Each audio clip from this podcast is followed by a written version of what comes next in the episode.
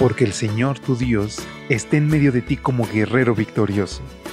Se deleitará en ti con gozo, te renovará con su amor, se alegrará por ti con cantos. Prepárate para experimentar el poder de Dios, disfrutar de su amor y reclamar las promesas del Señor a través de esta serie de reflexiones devocionales para adultos, nuestro maravilloso Dios.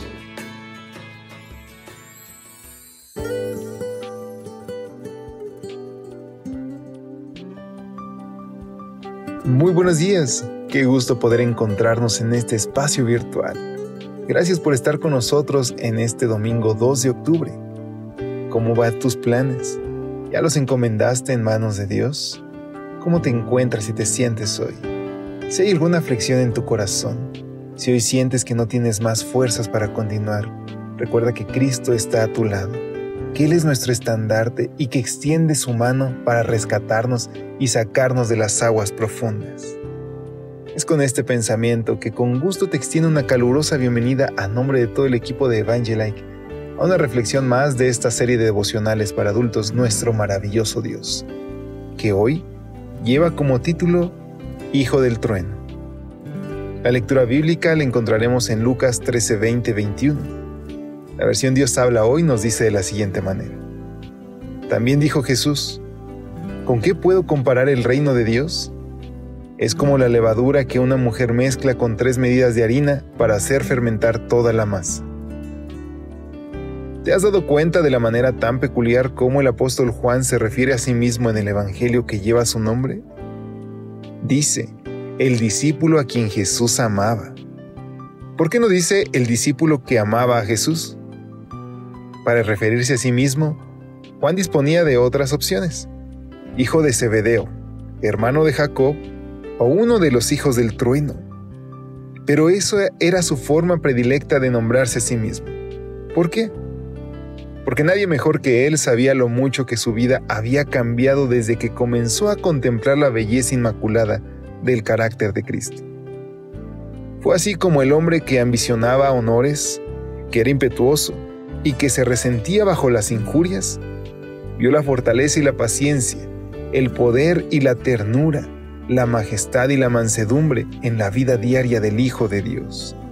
Y ya no pudo ser el mismo Juan ¿Cómo se produjo el cambio en el hijo del trueno? La parábola de la levadura nos ayuda a entender.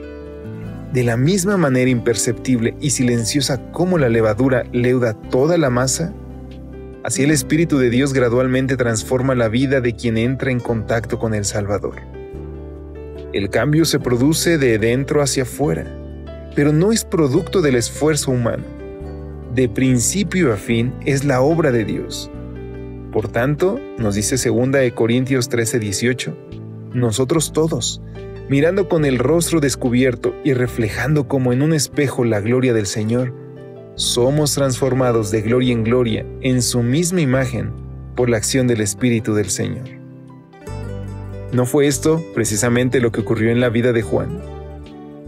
Día a día su corazón era traído hacia Cristo, hasta que en su amor por su Maestro perdió de vista su propio yo.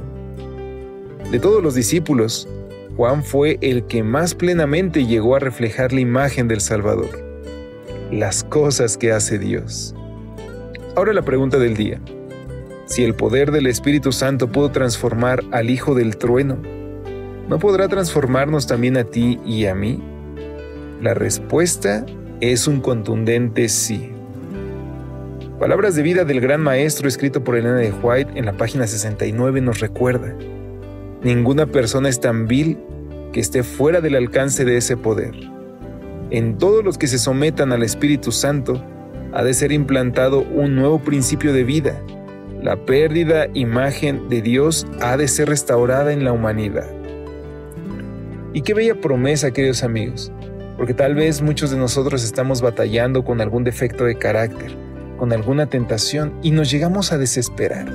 Pero hoy debemos de recordar que Cristo pone en nosotros tanto el querer como el hacer por su buena voluntad. Así que yo te invito hoy a que renueves tu pacto con Él y que puedas encomendar cada paso que des en sus manos.